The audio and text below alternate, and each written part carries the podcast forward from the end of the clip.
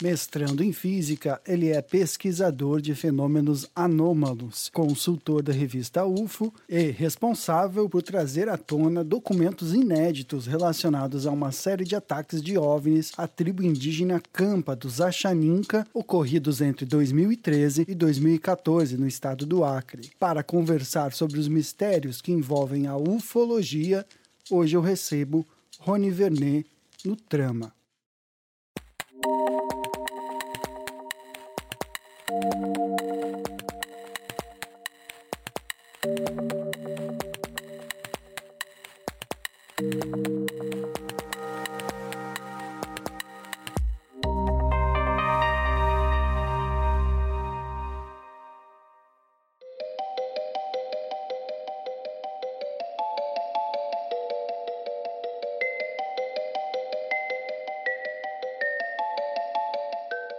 Então seja bem-vindo ao Trama, Rony. E inicialmente eu gostaria que você nos contasse um pouco de que lugar do Brasil que você é e como que surgiu o teu interesse sobre ufologia.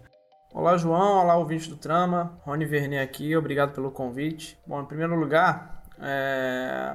eu moro no Rio de Janeiro, né? Nasci aqui, já morei em outros estados, mas atualmente estou localizado aqui no Rio. É... Meu interesse pela ufologia surgiu aí desde que eu era pequeno, né? Com os casos aí, Noite dos OVNIs, Varginha principalmente, já era um pouco mais crescido, né? A gente tinha muito documentário na, na, na televisão antigamente, no Fantástico, no Globo Repórter.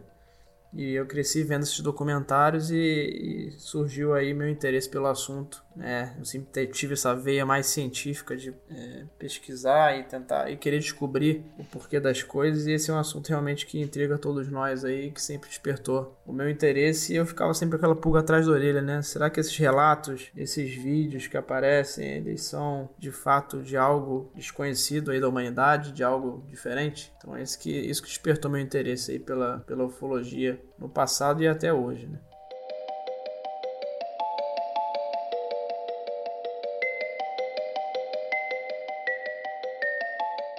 E outra coisa que despertou meu interesse foram os avistamentos, né? Eu já tive alguns avistamentos, alguns pouco relevantes, né? Que a gente fica na dúvida sobre o que seria, mas outros mais contundentes. Por exemplo, eu tive é, em Manaus uma vez eu trabalho, né? E a gente testemunhou, eu e outros colegas de trabalho, um show de luzes no céu, né? Uma luz roxa que ficava se movimentando no céu. Inclusive parou um ponto de táxi na, na época, todo mundo do ponto de táxi olhando. A gente su subiu na, no terraço do hotel para olhar não achou essa luz roxa, mas achou uma outra vermelha que ficava pipocando de forma instantânea de um lado para o outro no espaço. Depois essa luz vermelha ela, ela parou de se movimentar e passou bem em cima da nossa cabeça como se fosse um avião. Né? Só que a gente não sabia que sabia que não era avião porque essa luz estava pipocando de um lado para outro no céu, né? É, de forma muito rápida. Então foi, foi bem impressionante esse avistamento em Manaus. Depois eu tive uma na minha casa aqui no Rio de Janeiro, era como se fosse uma lua, era um objeto esférico branco muito grande. Tava eu e minha família, ficou parado durante um tempo e depois é, desapareceu. Era quase o tamanho de uma lua, né? uma lua cheia. E, e, mas depois ele veio desaparecer. E aí na Serra da Beleza, aqui no Rio de Janeiro, é uma localidade que tem, é, desde pelo menos a década de 80, é, diversos avistamentos, né? E em 2018 eu tive um avistamento onde algumas esferas brancas chegaram muito próximas de mim, né? Um, dois metros de distância mais ou menos. E logo depois desapareceu. E em 2021, né, no ano passado, em junho, eu até filmei e fotografei um fenômeno que apareceu no alto da montanha, uma distância pequena, 400 metros. Uma esfera laranja, é, que não machucava a vista, né? Era muito intensa e, e não, não doía a vista, assim como esse avistamento no ano de 2018, né, que as esferas chegaram muito perto de mim. E, de, e depois que essa luz laranja ela diminuiu, algum, alguns seres ali negros apareceram no lugar, né, bem, bem grandes. E eu tava com binóculo, eu vi bastante nítido. E eu deixei até o binóculo cair de tão assustado que eu fiquei de ter visto esses seres lá.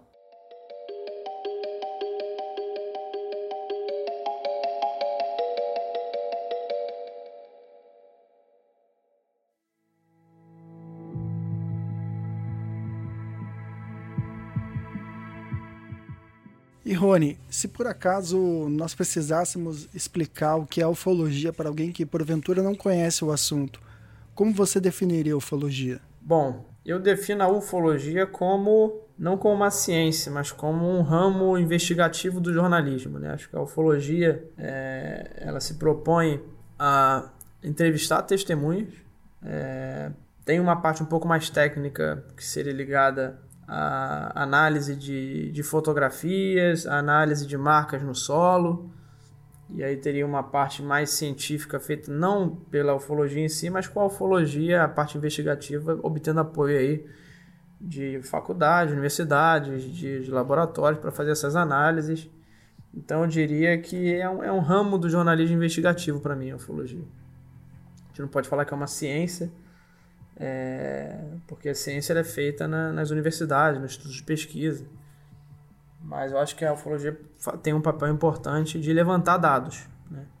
E depois esses dados têm que ser analisados por essas instituições, sejam dados é, alguns relatos, né? Esses relatos, claro, não têm validade científica, mas eles servem para a gente tentar encaixar as peças do quebra-cabeça e entender mais um pouco o fenômeno, saber onde o fenômeno acontece de forma mais frequente, saber mais ou menos como ele se comporta e a gente poder planejar ações aí para poder investigar é, esses, esses, esses registros, né, esses avistamentos, tentar obter é, filmagens, dados de sensores. Então acho que a ufologia tem um papel importante de apoio para a coleta de dados.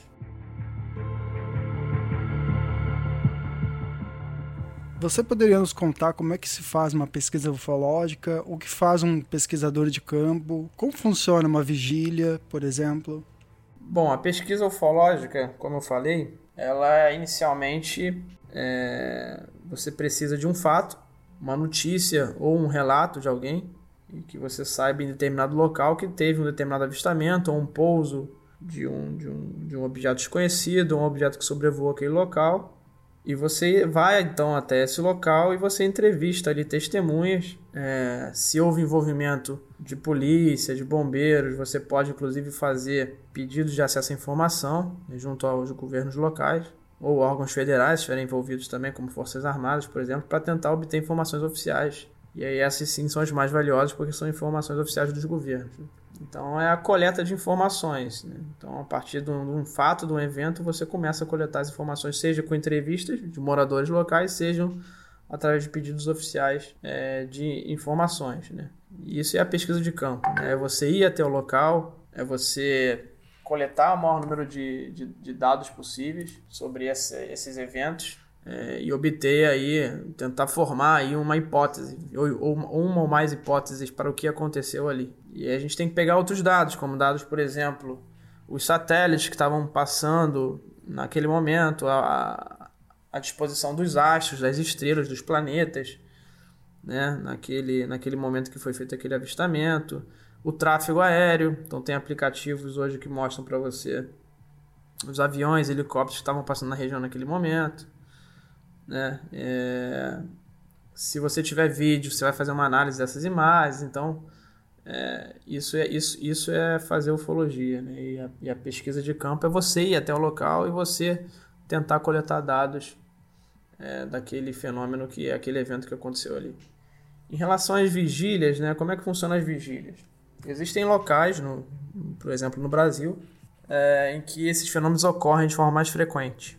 Então, o ideal é você, é, sabendo que locais são esses, né, através de, por exemplo, relatos de moradores daquele local, é, você começa ali no, no, no, anoitecer, ali, né, por volta das 6, 7 horas da noite, e fica ali aguardando ver se os fenômenos se manifestam, é, de preferência com, usando binóculo, mantendo equipamento de máquina fotográfica, filmadora, para tentar registrar alguma coisa que aparece ali, e outros equipamentos é, a mais, por exemplo, sensores de, de radiação eletromagnética, antenas, tem uma gama de equipamentos que você pode usar para poder tentar registrar o maior número de dados possíveis caso apareça alguma coisa durante a sua vigília.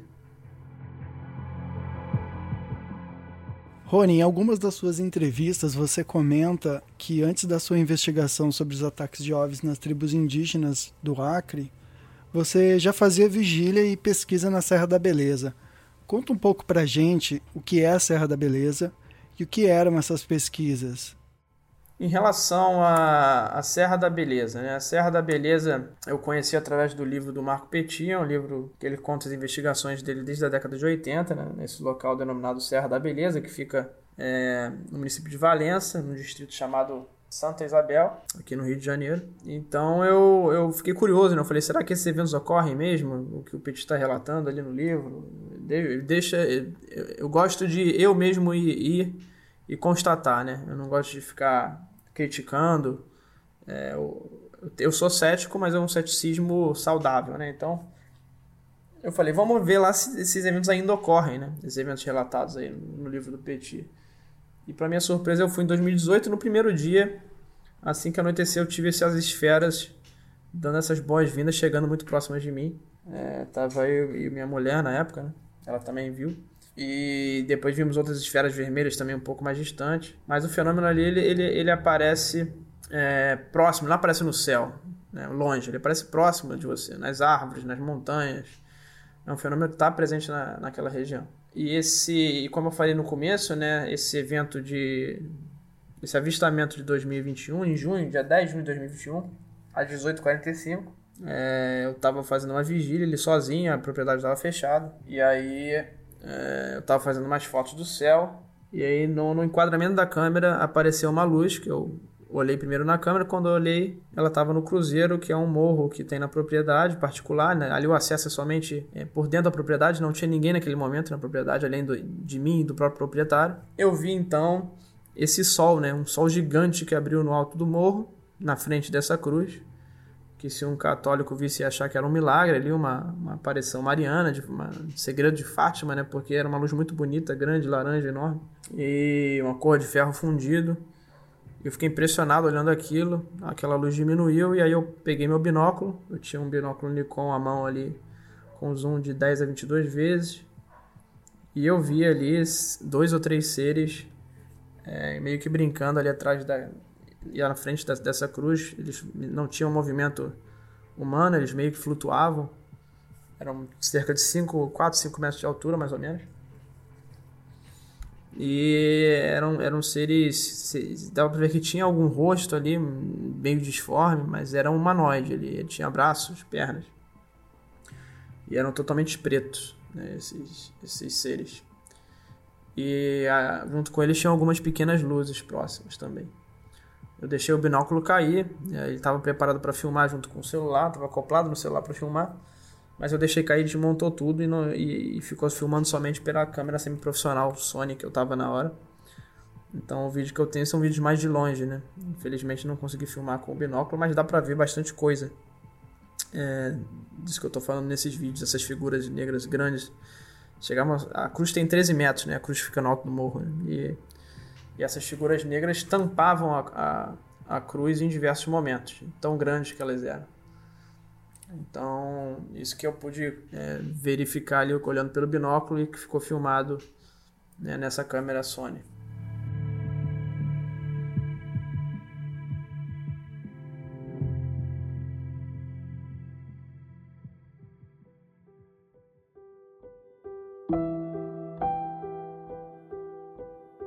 Segundo matéria publicada no site terrasindígenas.org, sob o título de Documentos da FUNAI alegam ataque de OVNIs ao povo Axaninca, consta que, de acordo com a documentação da Fundação Nacional do Índio, FUNAI, divulgada por Rony Vernet, alega que houveram ataques de OVNIs a tribos indígenas no Acre, desde 2013. Os ataques, especificamente em 2014, teriam acontecido na tribo indígena Campa dos Axaninca, no Acre fronteira com o Peru, com os relatos registrados na FUNAI de Cruzeiro do Sul pelo chefe indígena Banque Achaninka sobre a observação de estranhos objetos, luzes e bolas de fogo que apareceram sobre a aldeia Ticampa do Amônio. O Ministério Público Federal do Acre e a Superintendência da Polícia Federal abriram investigação sobre o caso, de acordo com outros relatos também oficializados e enviados à sede nacional pessoas foram atingidas pelos feixes de luz disparados pelo objeto e uma mulher teve um episódio de aborto após o ataque. Bom, em relação aos casos no Acre, né? É, são casos com a tribo indígena é, Achaninca, né, que a FUNAI denomina Campa, né, Campa do Rio Amônia. O povo é chamado povo Achaninca, eles ficam localizados no Acre, fronteira com o Peru. E eu fiquei sabendo através de pedidos de informação anteriores, né? Então tinha um pedido de informação anterior sobre um caso em que um índio teria sido é, desmaiado né, por uma dessas luzes, hospitalizado. Uma dessas luzes desceu na, na aldeia e focou é, num dos índios. Esse índio veio a ser hospitalizado. Então isso me chamou bastante atenção. Eu peguei esse pedido de informação do governo, melhorei um pouco ele, mudei, fiz outras perguntas e consegui aí os primeiros documentos sobre os casos no Acre que começaram ali em 2014, essas luzes aterrorizando os indígenas. Essas luzes basicamente elas vêm do lado peruano, né? no Peru a gente tem um histórico grande desse fenômeno, principalmente próximo do oceano, ele vem entrando no território peruano e agora está no Brasil. Essas luzes descem e algumas vezes próximos das casas dos índios, de preferência quando os índios estão sozinhos ou em duplas e, e, essa, e jogam feixes de luz azuis e esverdeados nos indígenas. Né? E aí você tem uma série de sintomas compatíveis com radiação, como por exemplo vermelhidão da, da pele, dor de cabeça, desequilíbrio, tontura, é, alguns sintomas compatíveis com que nem quando a gente vai na praia né, e toma um excesso de radiação aí, infravermelho, ultravioleta, né, e fica com esses sintomas, dor de cabeça, enfim. Esses índios tiveram esses mesmos sintomas. É, a gente teve. não tem nenhum, nenhum relato de, de, de, um ferimento que tenha sido talvez um dano permanente. Teve um dano temporário, sim, um sintoma, como eu falei, de vermelhidão da face, é, dor de cabeça, mas teve um caso em 2016 mais grave em que esse índio foi hospitalizado. Né? Infelizmente a gente não tem detalhes do que aconteceu com ele o que, que ele sofreu, se ele desmaiou simplesmente pelo susto ou se foi a própria luz que feriu de fato ele. Mas o fato é que ele foi hospitalizado, mas a gente não tem informações desse caso de 2016. Os demais casos não, foram sintomas temporários. Uh, os órgãos que investigaram esse caso foram foi a própria FUNAI, Fundação Nacional do Índio, o Ministério Público Federal e a Polícia Federal. O Exército e a BIM também manifestaram interesse, mas não tem formalmente uma investigação feita por eles, pelo menos que a gente saiba. Mas a Polícia Federal teve na, na aldeia com alguns agentes, alguns dias. É, infelizmente, eles ficaram pouco tempo com poucos agentes e não puderam constatar nada, porque ficaram três dias mais ou menos, é, em poucas localidades. Então, e quando eles estavam lá, o fenômeno aconteceu, eles não viram, porque eles não tinham agente suficiente. Então, foi uma investigação que não deu em muita não deram não deu muitos frutos, né? E o, a conclusão que eles chegaram foi de que havia de fato um fenômeno ali anômalo e que eles não tinham uma explicação para aquilo, como não constituía nenhum crime aos índios, não constataram nenhum crime, eles pararam de investigar porque a Polícia Federal investiga crime, né? Então, é, foi uma investigação que não deu muitos frutos. Eu acho sim que esses casos da tribo Axaninca têm relação com a Operação Prato. Operação Prato, para quem não sabe, foram casos na década de 70, né? É, no Nordeste, no norte do, do, do, país, principalmente no Pará, onde a gente tem um comportamento muito parecido, onde esses fenômenos desciam, né? Esses veículos desciam até as casas, não de índios, mas de pescadores, vilas de pescadores, e atingiam essas populações. Aí sim, um pouco mais agressivo, deixavam marcas, né?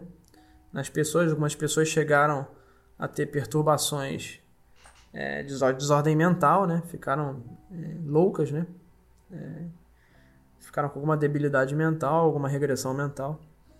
Então foram casos bem mais graves, mais bem parecidos, porém com uma gravidade maior em relação às pessoas atingidas. Pelo comportamento, os tipos das luzes, pelo comportamento, eu acho que, que pode ter algo a ver. Pode, podem ser casos, pode ser uma pesquisa aí na região desses veículos e que agora migraram e estão de uma forma diferente, menos invasiva. Talvez esses objetos evoluíram a forma de, da pesquisa deles, a tecnologia deles, a forma que eles estão ah, coletando dados desse, dessas pessoas, né? por meio desses feixes luminosos, talvez. É, desde que eu tornei esse caso público, que eu exibi os primeiros documentos em 2020 até hoje, a gente sabe que esse fenômeno está andando ali é, para o interior do Acre, em direção ao Mato Grosso. Né? E os índios veem as luzes passando, mas as luzes não descem.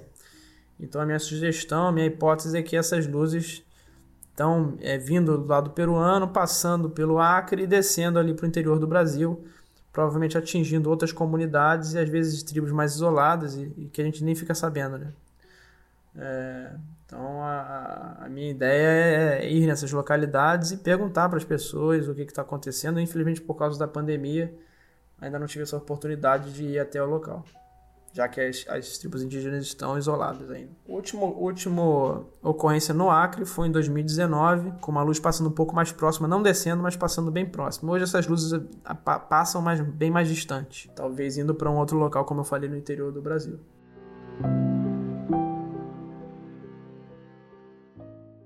Rony, você também produz conteúdo como divulgador de ufologia em boletins semanais sobre o assunto, além de manter um canal no YouTube. Tendo em vista essa sua posição como também como divulgador uh, do assunto da ufologia, para você o que muda diante das atuais declarações de criação de uma comissão de, investiga de investigação de OVNIs barra UAPs pelos Estados Unidos? É, eu tenho alguns canais de divulgação de pesquisa, né? Eu tenho o YouTube, onde basicamente eu coloco é, notícias semanais do que está acontecendo no mundo sobre o assunto. O assunto está bastante quente. Os Estados Unidos e o Pentágono reconheceram que o fenômeno é real, reconheceram que foi feita uma investigação no passado e o Congresso aumentou o interesse e o Congresso hoje tem uma emenda numa lei de inteligência é, e, e, hoje existe um escritório, um órgão específico no Pentágono para investigar esse fenômeno e com orçamento aprovado para essas pesquisas. Então, o assunto está bastante quente nos Estados Unidos. Eu divulgo essas, eu legendo, eu faço legendagem dessas notícias e coloco lá no meu canal. Às vezes eu tenho algum, eu tenho também um, um, uma apresentação é, semanal de notícias né, sobre o assunto, onde eu faço um compacto ali de um, dois minutos sobre o assunto. É, então é basicamente isso que eu divulgo lá no, no meu canal, no YouTube. É, o, que, o que mudou, né? O que mudou em, em relação às declarações, né? é, de criação dessas comissões de investigação de OVNIs. Né? Antigamente, a gente sabia que existiam essas, essas, essas pesquisas feitas pelo Departamento, pelo Departamento de Defesa dos Estados Unidos, mas essas pesquisas ficaram, os resultados dessas pesquisas ficaram trancados, né? não eram divulgados para a população. Por quê? Porque o Congresso dos Estados Unidos, o Senado, a Câmara dos Deputados, eles não tinham acesso a esses programas. Os programas eram de orçamento negro, então Orçamento negro é aquele que é sigiloso, né? Você coloca um sigilo ali e ninguém tem acesso àquilo. A diferença agora é que o Congresso é que exigiu a criação desses, desse novo órgão de investigação e o Congresso e os senadores e deputados estão fiscalizando. E eles exigem que os resultados sejam divulgados para eles e, em parte, sejam tornados públicos.